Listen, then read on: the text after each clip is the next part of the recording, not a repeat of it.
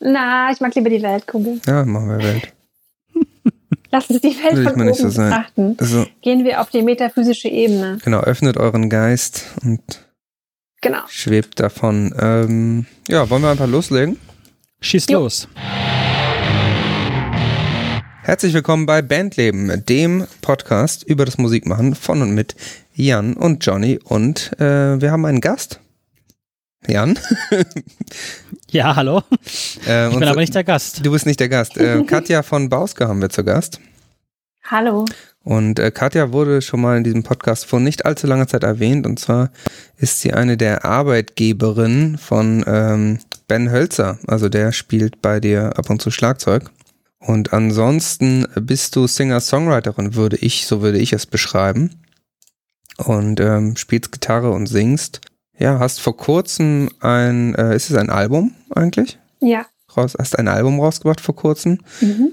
bist auch bekannt, äh, darauf bin ich zumindest über Google dann gestoßen, äh, als die singende Flugbegleiterin der Lufthansa. ähm, hier gibt's so einen Beitrag irgendwie von so einem, von so einem Reisemagazin. Mhm. Ähm, das heißt, du bist tatsächlich, das hatte ich dich auch vorhin nochmal gefragt, ob das so stimmt. Oft stimmen so Sachen ja gar nicht. Äh, du bist tatsächlich Flugbegleiterin und äh, nutzt das wohl auch, das schreibst du auch in deinem Promotext, nutzt das sozusagen auch aus, um die Welt zu sehen und äh, dann auch musikalisch zu erleben sozusagen. Ne? Stimmt das soweit? Ja. Gut. Ähm, die Musik ist ansonsten, würde ich sagen, Popmusik auf jeden Fall. Musst du, kannst du schreien, falls das nicht stimmt. Ähm, und Oberbegriff Pop, ja. genau, auf deiner Seite wird es auch als World Influenced Folk Pop Music bezeichnet, also mit, Genau. mit Einflüssen von überall Le sozusagen. genau. Singst du Englisch? Nee, Deutsch. Deutsch. Genau, dein Mhm. aktuelles Album ist äh, Wimpernschlag. Stimmt das? Nein. Nee, das ist die Single. ähm, die Single, das ist die vierte Single. Das ist genau. auf deiner Seite aber ein bisschen verwirrend. Ähm, Ja, hat man mir zuletzt auch schon gesagt. Ähm, ich werde es wieder ändern. Dein Album heißt dann Projekt weltweit. Genau. 8883588873. Das ist noch so ein Illuminaten-Code, der da irgendwie mit drauf ist. Das äh, finden wir vielleicht noch raus. Und äh, du hast die tatsächlich ja wirklich vor kurzem rausgebracht. Das heißt vor drei Wochen. Äh, nee, schon ein bisschen länger, also am 20.03. Ach so, das, dann ist es die Single, ich- die am 24.04. gekommen ist. Genau, die kam am 24. mit Musikvideo raus. Also Herr Jonathan, was ist denn da los? So schlecht warst du noch nie informiert. das, hier stimmt einfach gar nichts, was ich mir angelesen habe, quasi. Nur das mit der Flugbegleiterin, das hat, das hat gestimmt. Da Äh, hätte ich jetzt gerne noch eingehakt, ob sie das auch äh, beim, beim Fliegen, ob sie da auch singt und diese Sicherheitsanweisung vielleicht singt. Gibt es ja auch, habe ich schon mal gesehen im Internet. Ähm, Habe ich noch nie gemacht. Also Mach mal. Ähm, ja, also ich wurde da auch schon mal gefragt tatsächlich, des, also des Öfteren, ähm, einerseits von Gästen, aber auch von Kollegen so, ob ich das mehr machen würde. Aber ähm, ich wollte den Job noch behalten. Ich wusste nicht, wie das ankommt. Und deswegen habe ich mich tatsächlich lieber darauf ähm, beschränkt, dann im Layover zu singen, also sprich aufzutreten, äh, auf Open Mics, äh, Straßenmusik zu machen und mein Album weltweit zu recorden. Also äh, jeden meiner Songs in einer anderen Metropole aufzunehmen. Und äh, da habe ich im Endeffekt den Job ganz clever genutzt, ähm, dass ich, dass das möglich war so. Genau, aber im Hast Flugzeug habe ich noch nie vor Gästen gesungen. Nur im Transit Hast- einmal im Zimmer der Crew, ja. Hm? Hast du dir ähm, äh, dann in deinen Destinationen Studios gesucht und hast da aufgenommen oder hast du das selber recordet? Genau. Ähm, also ich habe im Vorfeld, also natürlich eine bisschen längere Geschichte davor, das macht man nicht einfach so, ne? Das Ich wollte gerade sagen, ja. mal so Ganz eben, spontan geht das ähm, nicht. praktisch in die Welt sich selbst entlässt und dann dort mal einfach ähm, anfängt, ähm, weltweit aufzunehmen. Ähm, das ist natürlich eine, eine Story, die dafür vorab schon geschehen ist. Also durch Mutproben im Endeffekt hat es angefangen, dass ich meine Gitarre mitgenommen habe. Ich war kurz vor der Kündigung des Jobs, muss ich ehrlich gestehen. Ich war zu der Zeit ähm, in der Hamburg School of Music, hatte davor, hatte ich ein halbes Jahr, also ich hatte das erste halbe Jahr bin ich geflogen, dann hatte ich ein halbes Jahr sozusagen frei. Das war damals so ein Teilzeitmodell von, von einem Arbeitgeber. Und da war ich eben in der School und ähm, dann sollte ich wieder fliegen. Und ich war so, scheiße, wie soll ich jetzt üben? Und jetzt werde ich wieder ständig aus meinem Rhythmus rausgebracht. Und als Musiker wisst ihr ja selber, muss man ja irgendwie auch dranbleiben oder man möchte zumindest dranbleiben. So, und dann habe ich eben die Gitarre mitgenommen, gleich auf meinen ersten Flug nach New York und ähm, habe da meine erste Mutprobe sozusagen ähm, überstanden, überlebt im Central Park, New York. Okay, krass. Und ähm, habe mich dahingestellt und ähm, eine Kollegin war dabei. Gott sei Dank war schlechtes Wetter, es waren nicht so viele Leute unterwegs. Das war für mich von Vorteil in dem Moment, weil ich eh so aufgeregt war. Und so ging das dann weiter. Und ähm, genau, also ich habe dann ein paar Mal noch Straßenmusik gemacht, dann irgendwann bin ich umgeswitcht auf Open Mics, hatte damals noch keine Ahnung, was es ist. Also diese offenen Bühnen, das haben wir in Hamburg ja auch. Und ähm, habe dann darüber eben Musikerkontakte gemacht und ähm, ja, sag ich mal, auch Erfahrungen auf der Bühne gesammelt, mehr und mehr. Ne? Also alles in Deu mit meinen deutschen Songs natürlich. Also ich schreibe auf Deutsch komplett. Okay. Und ähm, genau, und dann bin ich 2018 auf die Idee gekommen, oder der Wunsch wurde immer stärker in mir, oh, ich will jetzt auch ein Album. Ich möchte, als erst sollte es ein EP werden. Und die Grundidee war schon, ich nehme das nach Hamburg auf.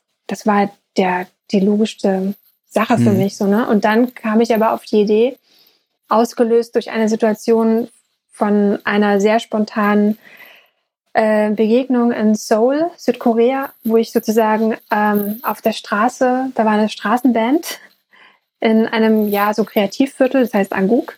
Und die hat da gespielt mit voller Montur und ähm, also mit Mikro und super geile Anlage, super Sound.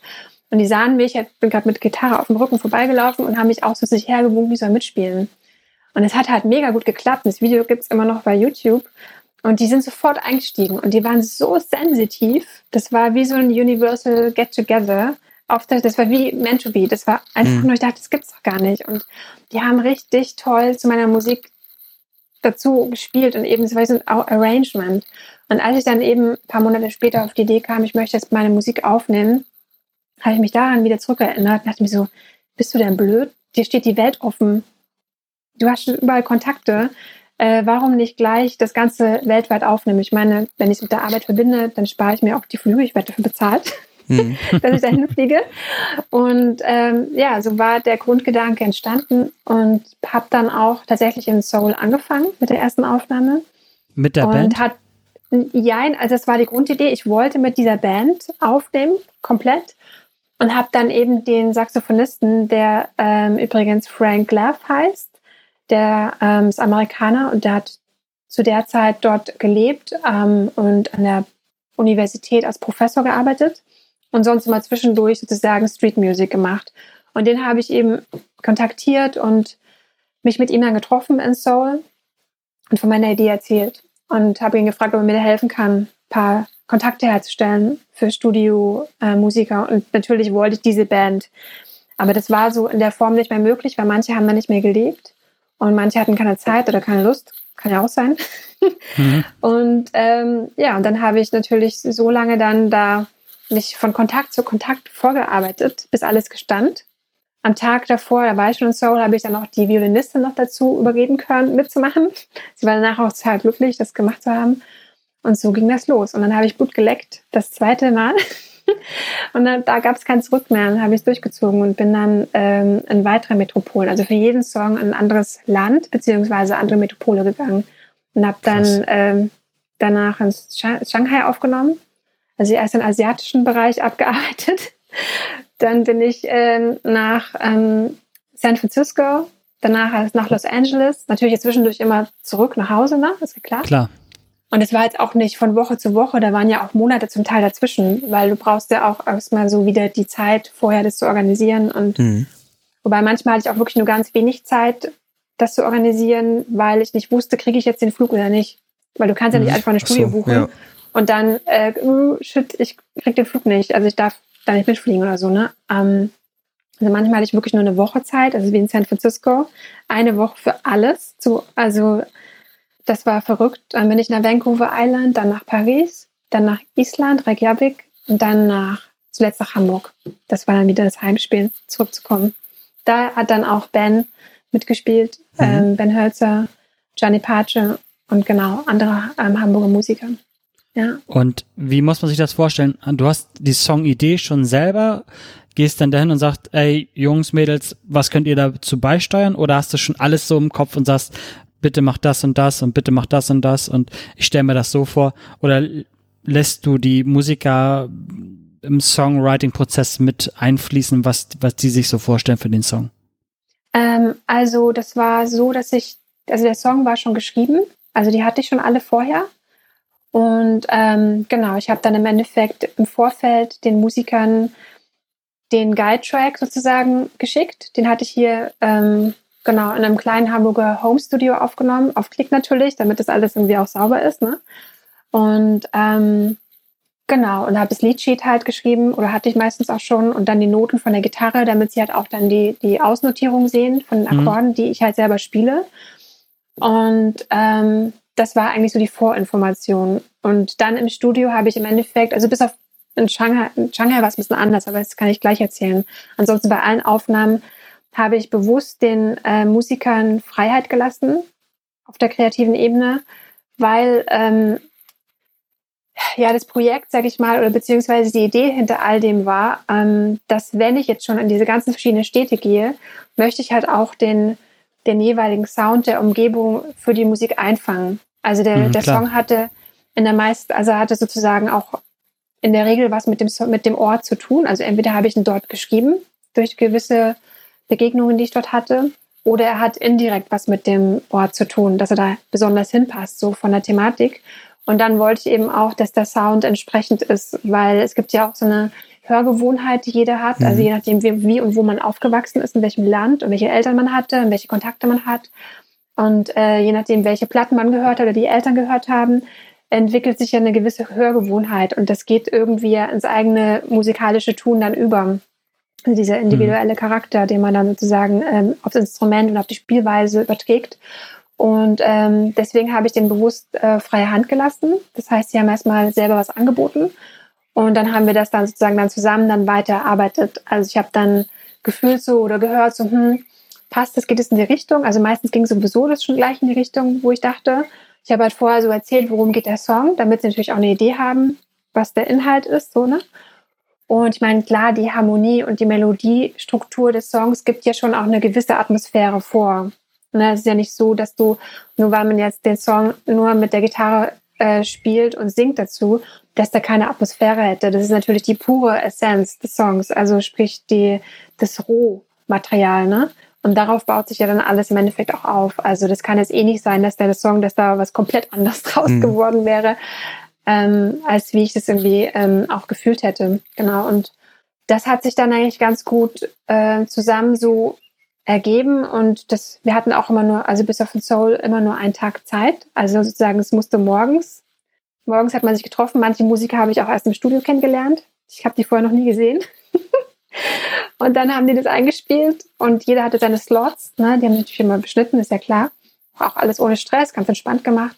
Und ähm, am Abend muss dann alles im Kasten sein.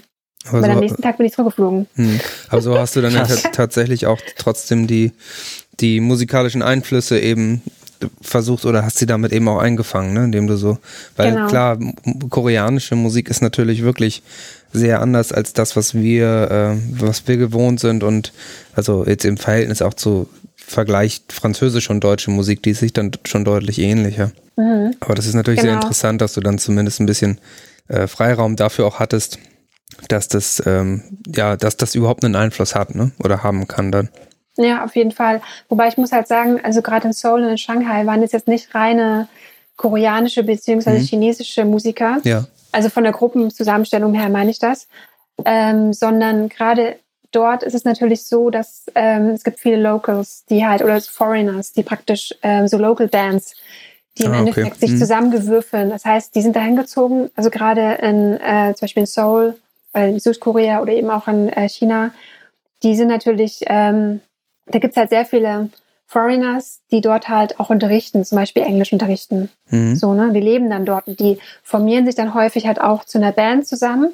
Das heißt, bei mir, die sind in der Regel auch, also das soll jetzt nicht ähm, komisch klingen, aber so meine Erfahrung ist, dass gerade Koreaner oder auch ähm, Chinesen oft ein bisschen zurückhaltender sind, bevor sie sofort sich auf so ein Projekt, was ja schon irgendwie auch ne, einlassen würden. Ja, es ist schon Weil crazy. vielleicht der, der ja. musikalische Anspruch auch sehr hoch ist Und ähm, dass ich wahrscheinlich deswegen genau in diesen Ländern vor allen Dingen, also eher weniger, ähm, ja, Chinesen oder auch ähm, Koreaner da Mhm. hab für gewinnen können, so für das Projekt, so, ne? Ich glaube, aufgrund der, der Zurückhaltung, die, die irgendwie na natürlicherweise in denen so ähm, vorherrscht. Also wisst ihr, was ich meine? Ja, Ja. klar. Dass so ja. wie Amerikaner, also ich meine zum Beispiel jetzt in Seoul hatte ich jetzt eben der Frank, der ist aus ähm, USA, hat sehr lange in San Francisco gelebt, dann nochmal zwei aus San Francisco. Ähm, einer war eben aus äh, Korea und der andere, der ähm, Inhaber des Studios, ist auch Koreaner. Ähm, allerdings hat er sehr viele Jahre in Memphis, glaube ich, ähm, Ah, okay. gelebt. Mhm. Deswegen war da auch schon wieder eine ganz andere äh, Sozialisierung auch da so. Ja, nochmal ein ganz anderer Ja. Einfluss natürlich. Ist ja Genau. auch, auch Musik, musikhistorisch ziemlich. Äh, Wäre das auch nochmal was für dich, nach äh, in die USA zu gehen? Also sowas, so Südstaaten-Einflüsse und so auch reinzulassen? Du meinst jetzt für die Au- Aufnahme oder da zu leben? Ja, du, du hast ja jetzt sozusagen das, das Projekt weltweit ähm, erstmal erstmal gemacht und äh, Mhm. diese vier Städte eben da drin. Also, ähm, wobei in LA warst du ja und in San Francisco warst du ja auch. Ja, genau, Kalifornien. Wenn man so Memphis und so New Orleans und sowas, wäre das auch nochmal interessant. Das wäre halt eine ganz andere Note natürlich, ne? Mhm. Das ist ja. Deswegen, das äh, Ähm, stelle ich mir auch nochmal spannend vor. Warst du da Also schon mal in New Orleans? Nee. Nee, das fliegen wir leider nicht an. Also ich war nämlich da vor einem Jahr, vor zwei Jahren, ich weiß gar nicht. Und das ist halt schon verrückt. Also das wie viel Musik da einfach passiert in den Straßen. Mhm. Und da hast du halt auch wirklich Leute, die dann als Band durch die Straßen laufen und da halt ihre Musik machen. Oder du hast kleine Parks, wo sich Musiker treffen und so eine, so eine Art Big Band dann entsteht und diesen New Orleans Sound spielen. Und also ich glaube, da findest du auf jeden Fall was. Ich hatte halt so diese, Ja, diese Route bestimmt. gemacht von Chicago runter nach New Orleans und habe dann Mega. halt quasi diese ganzen Musikstädte, bin ich dann angefangen, Memphis und Nashville und äh, in Graceland war ich noch und dann bin ich da quasi so einmal runter. Und da hast du dann auch gemerkt, wie sich die Musik verändert hat. Ähm, und ich glaube, da solltest du vielleicht auch nochmal hin. Das äh, ist, glaube ich, Mhm. sehr inspirierend für deine Musik. Also Nashville und auch Austin ähm, habe ich auf jeden Fall auf dem Zettel, da möchte ich auf jeden Fall mal hin. Also man hat mir so lustig, weil die Aufnahme habe ich jetzt im Endeffekt auf der Nordhalbkugel gemacht von der Erde. Und man Ah, hat mir okay. schon mal gesagt, so, vielleicht könntest du es ja mal auf der Südhalbkugel machen. Stimmt, das ist noch ein bisschen. Wir fliegen aber ab München diese Ziele nicht an. Es könnte dann tatsächlich sehr teuer werden. ähm, das heißt, die nächste Idee ist jetzt erstmal ähm, nicht nochmal so ein komplettes Projekt weltweit zu machen, weil das habe ich jetzt schon gemacht, Mhm. sondern äh, jetzt praktisch die Ableger daraus. Ähm, also praktisch, ähm, das ist so wie die, die Basis, die habe ich jetzt eben etabliert, aufgebaut.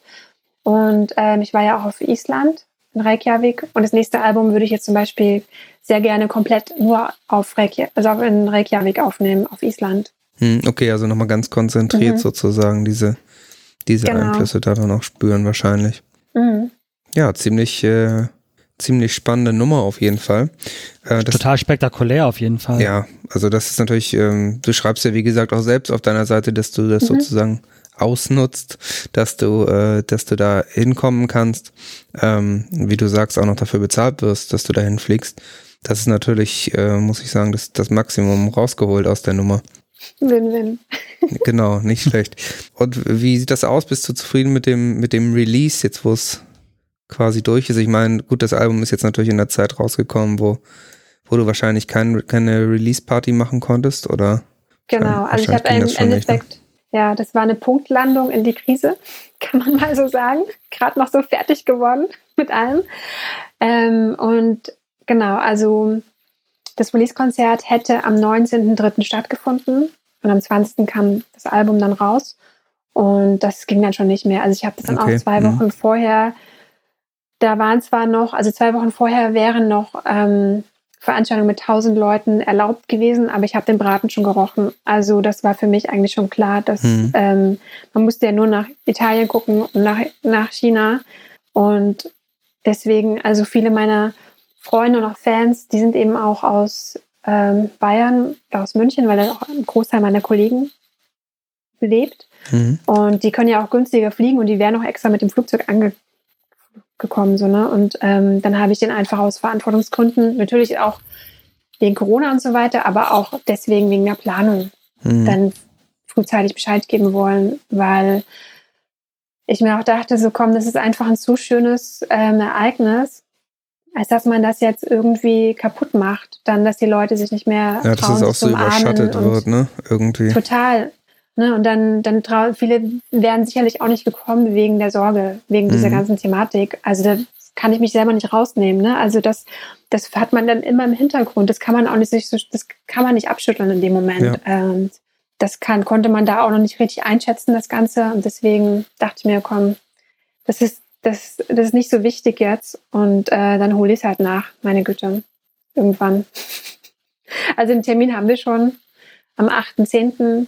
Mal gucken, ob das dann klappt. Mhm. Aber ich bin da jetzt mittlerweile ganz entspannt, weil ich mir denke, hey, es ist jetzt so, wie es ist. Und ähm, die Musik ist trotzdem draußen. Es war mir wichtig, die trotzdem zu releasen, weil ähm, ja, Musik tut ja irgendwie in jedem Fall gut, ne? Und selbst wenn es ja, jetzt noch nicht die Tausenden von Absatzzahlen gebracht hat, so dann äh, wenigstens die Leute zu erreichen, die ich erreicht habe damit und dann da den Freude damit gemacht zu haben. Können deine Fans dann wenigstens jetzt in der Isolation quasi deine Songs streamen? Fleißig mitsingen, starten und landen. Alleine zu Hause. genau. Genau, dann nehme ich sie zu alleine zu Hause auf die Weltreise mit. Ist doch schön. Stimmt, das ist natürlich auch quasi eine Alternative zum, mhm. zum Reiseverkehr. Ähm, ja. Lass uns mal einmal ganz zurückgehen quasi. Mhm. Wie, wie du überhaupt angefangen hast mit Musik. Also mal ganz einfach, äh, wie bist du überhaupt damals irgendwie auf die Idee gekommen, Musik zu machen und nicht, ähm, ja, weiß ich nicht, ähm, was kann man noch für Hobbys haben? Fast, Tennis spielen. Fassbrause Stricken, stricken. stricken, genau. Weil bei mir war es auch nur ähm, knapp. Also ich habe mich knapp für die Musik entschieden und nicht fürs Stricken. Von daher interessiert, deswegen interessiert mich das immer. Herrlich. ähm, ja, also das ging bei mir eigentlich schon in der Kindheit los. Ähm, und zwar erinnere ich noch ganz genau diesen Moment, der war eigentlich, der war sehr, sehr bewusst, ähm, dass ich als Kind schon tatsächlich beschlossen habe oder mir gewünscht habe, eines Tages, wenn ich groß bin, möchte ich Songs schreiben und singen. Und ähm, genau, und in der Schule habe ich auch natürlich im Chor gesungen und da auch Soloparts übernehmen dürfen und so und ähm, Schulorchester, Klarinette und diese ganzen Sachen und habe fleißig die Charts angehört, jede Woche ähm, Radio. Ich muss dazu sagen, ich bin ehemaliges DDR-Kind. Das war natürlich für uns dann nochmal spannender, ähm, da Radio zu hören und die Kassetten aufzunehmen. Ich kenne noch Kassetten. Mhm. ähm, und sich zu ärgern, wenn der Moderator reinquatscht und solche Sachen. und ähm, ja, und der zweite Wunsch war tatsächlich, das war aber eben natürlich auch der Historie geschuldet, wo ich aufgewachsen bin. Ne? Also, weil wir durften ja nicht raus. Jetzt haben wir zwar die gleiche Situation aus dem Land. Ähm, also die Geschichte wiederholt sich. Ähm, Genau, und der zweite Wunsch war dann, es war lustig, weil ein Russischlehrer hatte uns gefragt, was, was wir werden wollen. Ich habe mich nicht getraut zu sagen Sängerin. Ich weiß gar nicht, warum ich mich nicht getraut habe, aber es war so. Und dann habe ich gesagt, Stewardess.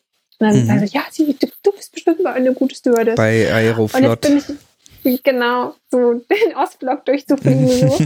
ähm, nee, Inter, ist nicht Interjet? Gab's, glaube ich, auch, ja. Ich glaube, Aeroflot ist glaub, die russische. Interjet, ne? glaube ich. Interjet, glaube ich, war die, die DDR. Das reißt und, ganz schön ähm, Wunden auf. Was denn, wieso?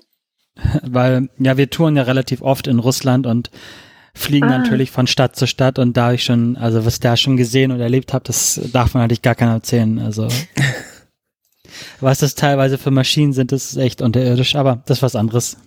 Genau, und dann ähm, hat mein, also mein Elternhaus hat jetzt das nicht so richtig geschnallt, dass ich irgendwie musikalisch da so intrinsisch motiviert bin. Habe zwar jeden Tag irgendwie geübt und meine Sachen gemacht. Also es war auch keine Musiker, die, äh, Musiker. Nein, ähm, das ganz normale Proletarierfamilie, so. bodenständig. Fliege bloß nicht zu hoch, du könntest tief fallen und solche äh, schönen Glaubenssätze, die ihm da so eingepflanzt wurden. Ähm, Interflug genau. war es übrigens. Ah, in der Flug, ja, fast. Hm. fast genau. Und sie haben aber auch eine Zeit lang in, in der DDR eine Fluglinie namens äh, Deutsche Lufthansa betrieben, die sie nicht dann über. Wahr. Aber da, da, sie die Rechte für diesen Namen ja irgendwie gar nicht hatten, gab es dann irgendwie, äh, ja, wurde die, die DDR Lufthansa dann doch wieder an Interflug übergeben oder so. Nicht schlecht, wieder was gelernt. Ja, genau. Dann bin ich aber ganz relativ spät dann erst ähm, wieder zur Musik zurückgekommen und ähm, habe das halt so gemerkt. So, ich hatte dann erst eine andere Ausbildung gemacht, äh, damals zur Physiotherapeutin. Also ich habe schon alles Mögliche durch, schon mehrere um Umwege gelaufen und äh, habe aber gemerkt, so das wird nicht das Ende vom Lied. Da ist noch was in mir drin, was da noch raus will. Ähm, da ist irgendein kreatives Potenzial, was da anklopft. Und ähm, ich konnte es natürlich nicht so ganz orten. Ähm, weil erst dachte ich so, ja, Schauspielerei vielleicht auch, weil das mir auch ganz gut gefallen hatte. So habe ich dann auch so ein bisschen ausprobiert. Aber es war dann die Musik. Mhm. Und dann mhm. habe ich angefangen, Unterricht zu nehmen im Gesang, Gesangsunterricht, habe dann äh, meinen ersten Song geschrieben, war dann an der äh, Music Support Group, hieß die damals noch in München, das ist jetzt die heutige Deutsche Pop. Da habe ich mal so eine Art ähm, Vorstufe von einem Komponistenlehrgang. Hm, das ist so eine Privatschule, ne, die dann so genau. Lehrgänge quasi macht. Genau, und da habe ich dann gleich mit meinem allerersten Song den durchschlagenden Erfolg gehabt und habe da irgendwie so einen Wettbewerb gewonnen. Und da habe ich natürlich gedacht, so, wow, ich kann was. cool, ich habe mich gegen die höheren Komponistenlehrgänge durchgesetzt mit meinem ersten Song, der sogar dreistimmig war mit einem Rap-Teil. Das war ein richtig cooler cool. Song. Also den feiere ich eigentlich heute noch. Also ich weiß nicht, wo ich den hergenommen habe, aber der war da. Und äh, dann habe ich halt da weitergemacht mit Songschreiben, hat das Gefühl, irgendwas, irgendwie war da in mir so, eine, so ein Drang, ich, hab, ich will was sagen, ich, da muss irgendwas raus. Und natürlich auch sehr viel Try and Error dabei. Das kennt ihr wahrscheinlich auch, wenn ihr schreibt. Da kommt auch viel Mist bei raus, wenn man, wenn man Texte schreibt zum Beispiel. Ja, sicherlich. Also. Aber es ist halt, der Weg, so, ne? Und mhm. ähm, dann habe ich mich da eben, bin ich dran geblieben, so. Natürlich mal immer wieder auch mit Off-Phasen zwischendrin und habe dann Schulen besucht, äh, Gesangsschulen, äh, Studio of Young Artists in Hamburg, ähm, Hamburg School of Music. Dann war ich an der Pop-Akademie kurz in, in, beim Summercamp dabei und so weiter. Genau. Und bin jetzt hier. Also, und so bist du hier gelandet, quasi. Bin hier gelandet bei euch war die, das war die große Vorbereitung für, für euch jetzt. Die Frage, ob das ein Fortschritt oder ein Rückschritt ist. Das ähm, weiß ich auch nicht. Jetzt haben wir rausgefunden, wie das dazu gekommen ist, dass du Musik gemacht hast und wir wissen auch, was du so, mhm. äh, wir wissen auch, was du jetzt gerade gemacht hast. Und du hast schon gesagt, der nächste Plan ist jetzt quasi ähm, Reykjavik nochmal weiter zu bearbeiten. Warum mhm. Reykjavik? Ähm, also ich hatte eigentlich am Anfang die Grundidee, bevor ich sozusagen äh, damit gestartet bin mit diesem Album, dass ähm, alle meine Songs so eine Art roten isländischen Faden haben sollten, weil ich liebe isländische mhm. Musik. Die hat so eine gewisse Melancholie in sich und ich finde, diese Klänge sind sehr experimentell ähm, zum Teil und ähm, irgendwie, weiß ich nicht, ich mag diese Musik und irgendwie passt auch mein Songwriting beziehungsweise die Art, wie ich singe, da ganz gut hin, weil ich habe eine relativ hohe Stimme.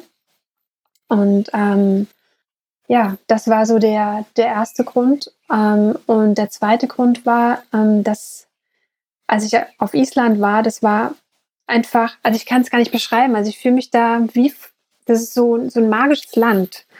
Und die Musiker, mit denen ich da zusammenarbeiten durfte, sind wirklich, also Koryphäen, kann man fast schon sagen. Mhm. Und ich hatte das große Glück, dass ich dort in einem Studio ähm, aufgenommen habe, das, ähm, das ist Master Key Studios. Und äh, die, der Besitzer und seine Frau und sie ist keine geringere als ähm, die Oscar-Preisträgerin Marketa Iglova. Ich weiß nicht, ob die euch was sagt von dem Movie Once. Äh, das ist dieser Independent-Film aus äh, Irland, der hat auch einen Oscar bekommen mit Glenn Hansard. Mhm. Der sagt euch wahrscheinlich was. Und sie ist auch die Hauptdarstellerin von dem Film, also eine der beiden, von den beiden und ähm, die sozusagen featured my Song.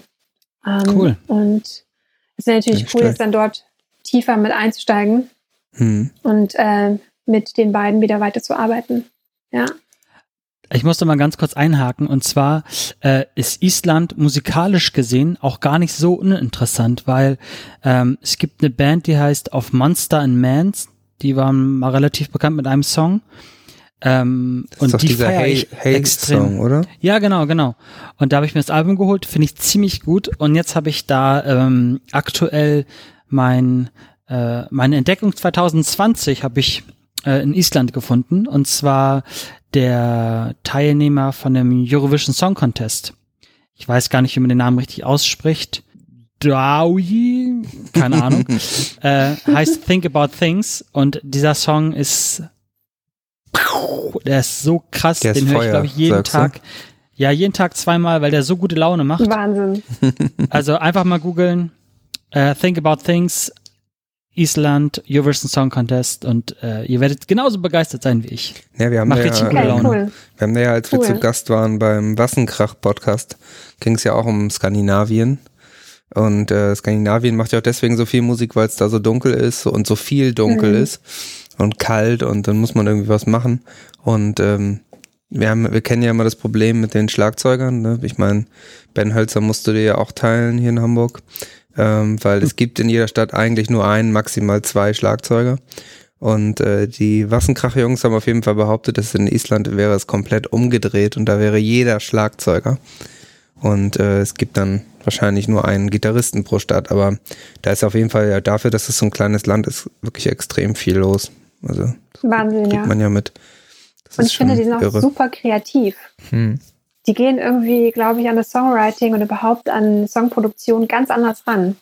Da ist ja sowieso Skandinavien bis heute. Ähm, man denkt immer irgendwie nach ABBA und so hätte, hätte die Dominanz der Schweden und der Skandinavier auch nachgelassen irgendwie. Aber der Norden ist ja wirklich bis heute total äh, dominierend, was so Songwriting, so Mhm. Pop-Songwriting auch angeht. Also Absolut. ähm, nur weil das jetzt keine, keine blonden Schwedinnen mehr sind, die das singen, äh, sind trotzdem sind es ganz viele Schweden, Norweger und auch Isländer, die zum Beispiel auch für Rihanna und Co. schreiben. Also es ist völlig Ja, der, irre. der Typ, der so Britney Spears in Sing, Backstreet Boys und so gemacht hat, der ist, glaube ich, auch aus Schweden. Hm, ja, also auf jeden das ist Fall so einer es, Wie heißt der- er nochmal? Martin. Heißt er nicht Martin irgendwas mit ja, Martin? ja, ja, der eine, Ja. ähm, Äh, irgendwo, ja.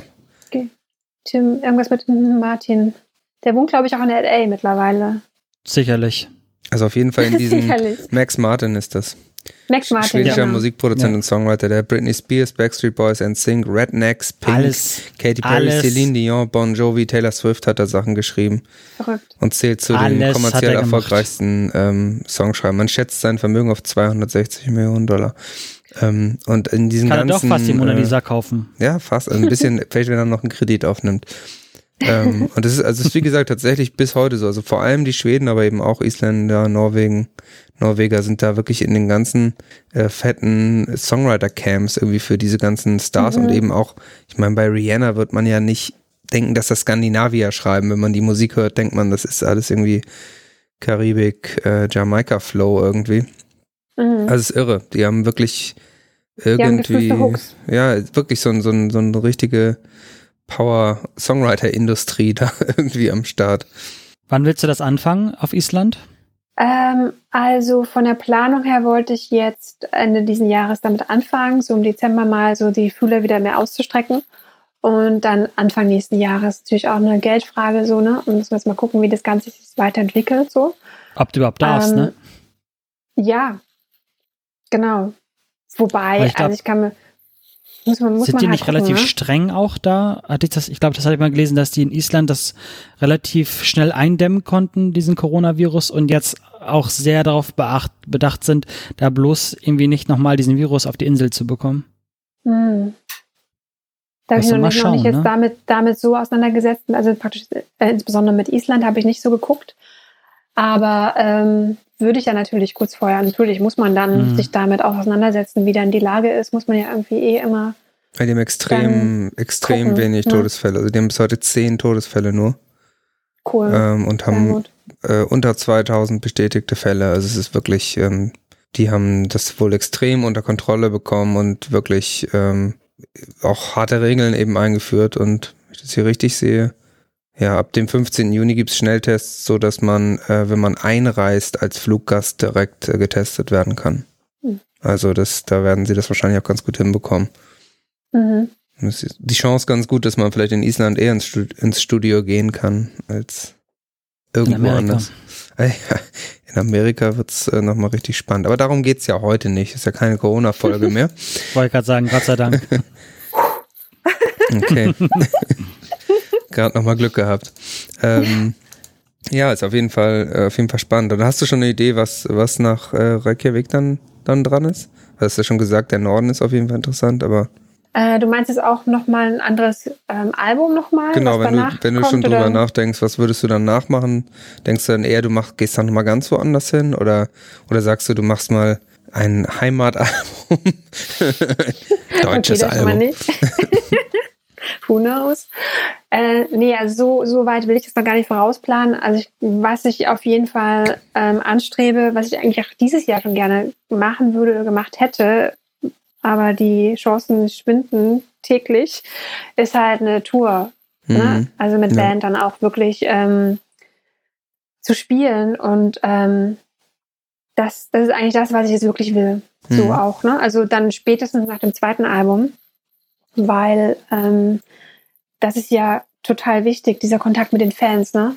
Und das, ich meine, bislang habe ich natürlich Solo-Auftritte hinter mir, also was hinter mir, also habe ich sozusagen gemacht, ne? Also Solo auf der Bühne bin ich erprobt, so.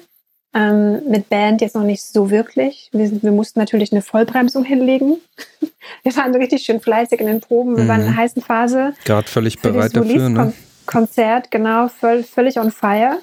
Und dann machst du da so eine, so eine Vollbremsung, ne? Und das macht ja auch was mit dir und mit deinem Geist, mit deinem Kopf ja, so. Ja. Und ähm, genau, also da will ich auf jeden Fall noch meine Expertise ausweiten und noch mehr Erfahrungen sammeln, eben auch mit Band, weil ich glaube, dass meine Musik, also das ist ja gut, dass sie auch alleine funktioniert, ähm, aber mit Band und mit diesen Arrangements und vor allen Dingen, je mehr Leute natürlich, natürlich jetzt auch die, die fertigen Songs hören, ne, vom Album, man gewöhnt sich ja auch daran. Hm. Und dann kann ich mir vorstellen, wollen die natürlich dann auch dieses Band-Setup hören. Ja, Wenn man zwischendurch ja, natürlich dann auch einen Solo-Song hat, dann ist es ja auch wieder schön, das bringt eine gute Abwechslung. Ähm, aber mit Band ist es macht auch mehr Spaß so. Und ja, genau. Also es ist eigentlich so das, was ich mir wünsche dann mal so mit Band zu touren, nicht nur durch die Welt zu hm, jetten. Das ist das richtige Bandleben. Mal so auf der Straße, genau. auch das mal so, ähm, gerne auch mit dem Flugzeug, I don't know. Ich bin, ich bin für alles offen. Aber ähm, ja, das wird sich jetzt zeigen. Ich stelle mir das genau. gerade so vor, dass du so deine, deine Bandkollegen so da, da reinbringst. Die werden auch Flugbegleiter und dann wird das so stra strategisch, strategisch eingefädelt, sodass dann irgendwie, da wird jemand zufällig, zufällig krank und Ben Hölzer ist dann in so, in so einer Uniform auf einmal da und übernimmt den Posten und so. Hat noch so Drumsticks dabei, ganz unauffällig. da muss man ein bisschen tricksen. Nee, aber das ist natürlich, äh, hast du natürlich recht. Also wenn man, wenn man sowas in so einem äh, Band, ähm, Bandkosmos sozusagen hört, auch, auch die Sounds, dann ist das natürlich komisch, wenn es das dann erstmal wieder nur mit irgendwie mit, mit Akustikgitarre gibt, ne? Ja, auch für einen selber, finde ich. Mhm. Also ich will nicht sagen, dass es dann langweilig wird, wenn man das dann selber so komplett immer alleine spielt, aber irgendwie, ne, also es fehlt dann was. Mhm. Es fehlt dann der Beat, es fehlt dann, dann der die Druck. Violine. Ja, auch das, genau. Also auch dieses, dieses Zusammengespiel, Gefüge. Das, mhm. ähm, ja, mal gucken. Ich versuche entspannt zu bleiben und geduldig. Ja, es, ja, bleibt es, leider es nichts anderes übrig gerade, ne? Ja, genau. genau. Jan, hast du eine Frage? Ja, wie viel, wie viele Songs hast du eigentlich jetzt so weltweit schreiben können? Oder wie viele haben es auf die Platte geschafft? Ähm, auf die Platte habe ich acht geschafft, also haben es acht geschafft. Hm. Also es waren jetzt acht Recordings und ähm, genau, also zu sagen, gerade so ein schönes kleines Album. Aber geschrieben habe ich natürlich schon viel, viel mehr Songs. Ne? Also, also ich habe viel, viel mehr Songs natürlich im Petto. Was, was war dein Highlight bei den Aufnahmesessions? Ähm, Gibt es da eins? Eine gute Frage. Ähm, also emotional gesehen ein Highlight, äh, ja, bin ich wieder bei Island natürlich. Das ist auch so mein emotionalster Song. Ähm, und natürlich auch Maketa Eglova kennenzulernen. Das war für mich wie, im, wie in diesem Film Once. Sie ist wirklich so wie in diesem Film. Das ist da ab, abgedreht. Und ähm, das war für mich, wo ich dann immer dachte, so kneif mich bitte, ist das jetzt wirklich so? Passiert das jetzt oder nicht? Mhm. Ähm, und ansonsten kann ich jetzt gar nicht genau sagen, dass jetzt irgendwie totales extra, also ich glaube, jede, jedes Recording für sich war ein Highlight, weil, ne, also sobald du natürlich da in einem fremden Land bist, in einer fremden Stadt und triffst dann dort das erste Mal äh, Musiker, die du in der Regel nicht kennst, ne, das ist natürlich ähm, mega aufregend. Und wir hatten sehr viel Spaß dabei. Also, ja. Du musst da auch viel. Vertrauen in die Leute gelegt haben, ne? Also zu sagen, gut, ich Mhm. fliege jetzt nach, sagen wir mal, San Francisco und treffe mich da mit vier, fünf Leuten. Und Mhm. äh, die müssen halt alle auf den Punkt auch bitte abliefern, weil ich habe nur einen Tag Zeit, ne? Also das ist, Ja. glaube ich, nicht so einfach, wenn man so produktiv sein will wie du, ne? Mhm. Ja, auf jeden Fall. Ja. Also ich, das, das stimmt schon mit dem Vertrauen. Das habe ich mir auch währenddessen gedacht, dass ich hier eigentlich ganz schön Vertrauen lernen darf. Währenddessen, weil das war ganz interessant, weil ich am Anfang, also gerade bei der ersten Aufnahme, mh, also ich glaube, jeder Mensch, also gerade wenn du deine eigenen Songbabys hast, so, ne, dann hast du schon auch eine kleine kontrollierende Art, ist ja klar, weil das sind deine Babys, auf die passt du auf und die gibst du auch nicht jedem in die Hand, ne? Ähm, und da waren dann schon auch mal so ein paar Situationen, wo ich dann, also nicht Angst bekommen habe, aber wo ich dann so, oh Gott, oh Gott, ne? Und hoffentlich geht es jetzt in die richtige Richtung, weil eben dann doch irgendwo auch ein bisschen dieser Stress da war, ne? Und vor allen Dingen, wenn dann diese Sprachbarriere dann da ist. Also ich kann zwar gut Englisch, aber trotzdem dann Musik in Deutsch auszudrücken und was du da Mhm. haben willst, ist manchmal schon schwer. Und das dann noch auf Englisch. Und wenn es dann praktisch für diejenigen auch nicht die Native Language ist, also in dem Fall war das jetzt Mhm. zum Beispiel der, der Gitarrist, der ist eben Koreaner, ne? Und ich wusste nicht, wie ich dem das beibringen soll, was ich jetzt da will. Also was, das, das war manchmal schon wirklich, ich dachte so, hm, krass. Und das, dann meinte der Frank aber zu mir, hey, versuch einfach loszulassen und lass es mal laufen. Das sind alle studierte Musiker. In der Regel sind waren jetzt nicht alle komplett, aber ne, die, die wissen schon, was sie da tun. Das ist ihr Instrument. Und dann hat es bei mir nochmal so Klick gemacht und dann weißt du, ja, stimmt. Weil das ist deren Instrument und die, die haben ja auch ein Gefühl dafür. Je mehr ich denen jetzt praktisch da Input reingebe und denen sage, was ich haben will, desto mehr blockiere ich die ja. Mhm. Und desto schlimmer Ja. mache ich es eigentlich. Und je mehr ich denen aber Freiheit gebe und darauf vertraue, hey, das ist deren Instrument und die kennen das besser als ich kenne, ähm, und ich lasse die es mal machen und dann und denen diesen Vertrauensvorschuss gebe, dann können die sich wieder entspannen, weil dann ist alles möglich, dann darf alles sein. Und dann von dort kann man ja wieder weitergehen. Mhm.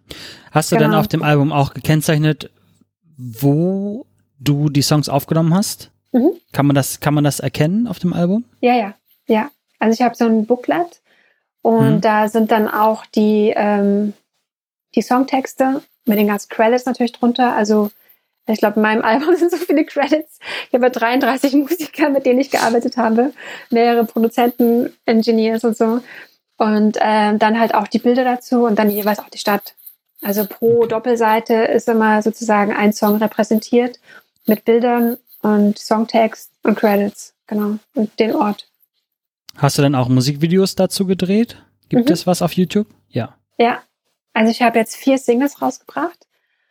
Ähm, ich bringe noch drei weitere raus, jeweils mit Musikvideo. Und ähm, da ist eigentlich, ich habe mir halt im Endeffekt mit meinem Projekt selbst eins an, ans Bein gebunden, weil ich gedacht habe, so okay, also wenn ich, mein erster Song, den ich released, released habe, ist halt der Song Shine und den habe ich in Los Angeles aufgenommen. Und ähm, und ich habe mich dann mit der Video, meiner Videoproduzentin getroffen, sie heißt Laura.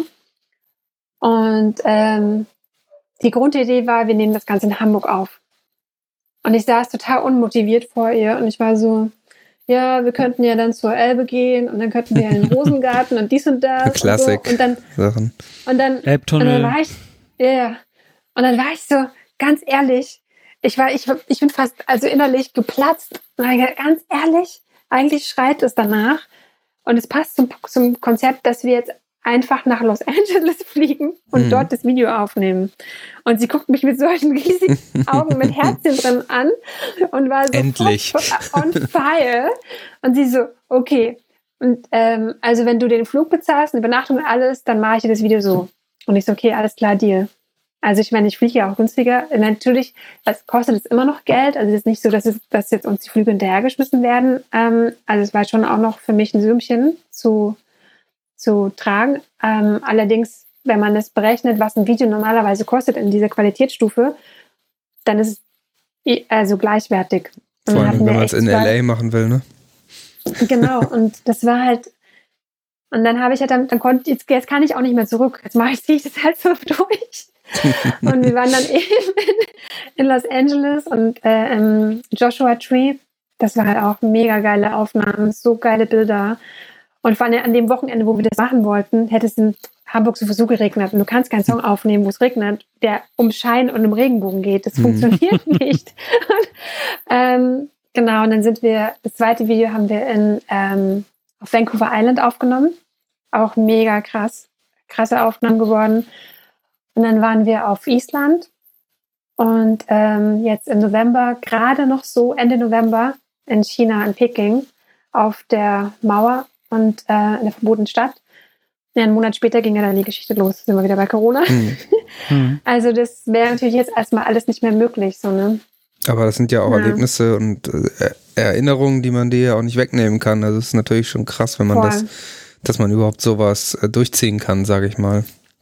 Spannendes ja. Projekt auf jeden Fall. Mhm. Hast du, ähm, das ist ja alles auf Deutsch. Du schreibst ja auf Deutsch mhm. und singst auf Deutsch.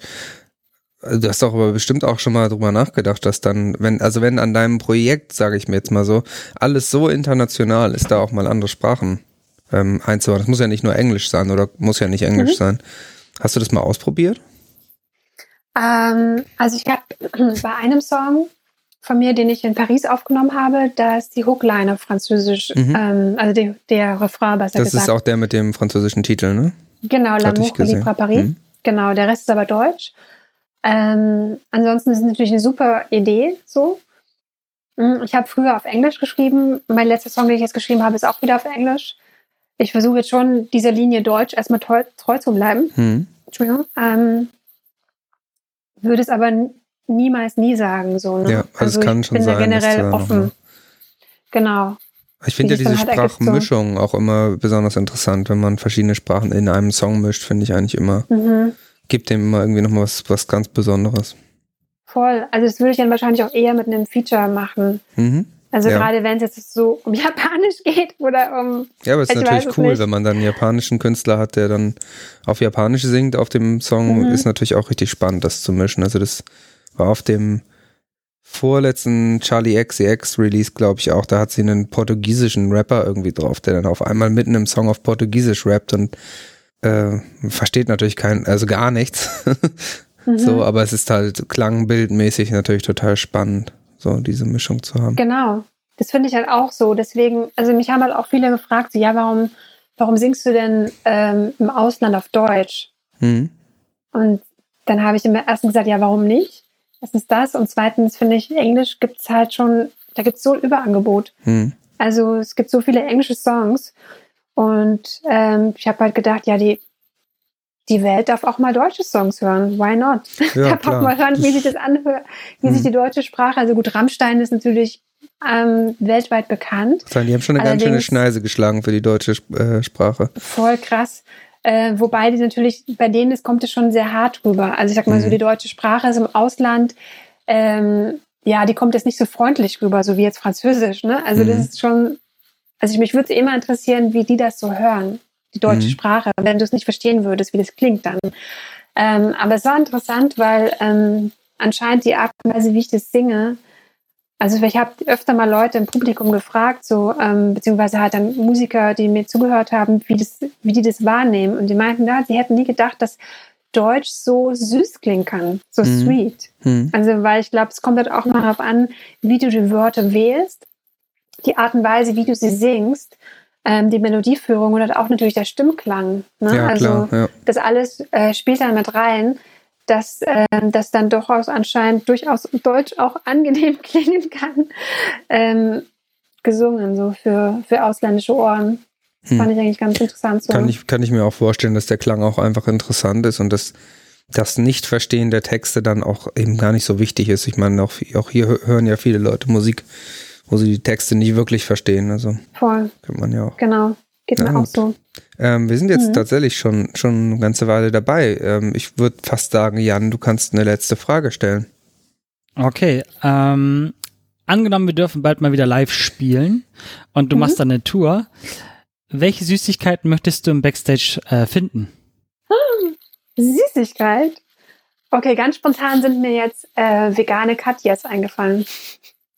Oh, okay. Da gibt es auch richtig leckere Sachen, muss ich auch sagen. Also ja. Katjas äh, bin ich auch in den letzten Jahren ähm, zugekommen, sag Fan, ich mal. Fan geworden. Haben einige echt gute Produkte auf dem Markt, ja. Kann, kann Alles ich klar. nur empfehlen. Also, wenn wir dich mal besuchen live, dann äh, bringe ich dir eine Tüte Katjes mit. Yay, Das ist vegane doch- bitte. Ist doch schon mal eine gute, Machen wir. gute Ankündigung. Da freue ich mich drauf. Sehr schön. Cool. Vielen, vielen Dank, dass du uns ähm, besucht hast, Danke ich euch. sagen. Danke euch. dass wir Mega cool. chatten Cooles konnten. Gespräch gewesen. Und äh, ja, das war Bandleben mit Katja von Bauske, ähm, Singer, Songwriterin für äh, Pop, wie war es, World Music Influenced äh, Folk Pop aus, aus aller Welt sozusagen. Und äh, ihr findet uns unter www.bandleben.de. Auf Instagram findet ihr uns unter Bandleben Podcast und auf Facebook sind wir auch. Abonniert uns, bewertet uns. Äh, uns gibt's überall, wo es Podcasts gibt. Und ähm, wenn ihr Musik macht, meldet euch. Wir sind auch immer auf der Suche nach Gästen. Und ähm, ja, das war's eigentlich, ne? Vielen Dank. Ich wünsche eine gute Danke Nacht. auch. Tschüss. Tschüssi. Tschüss.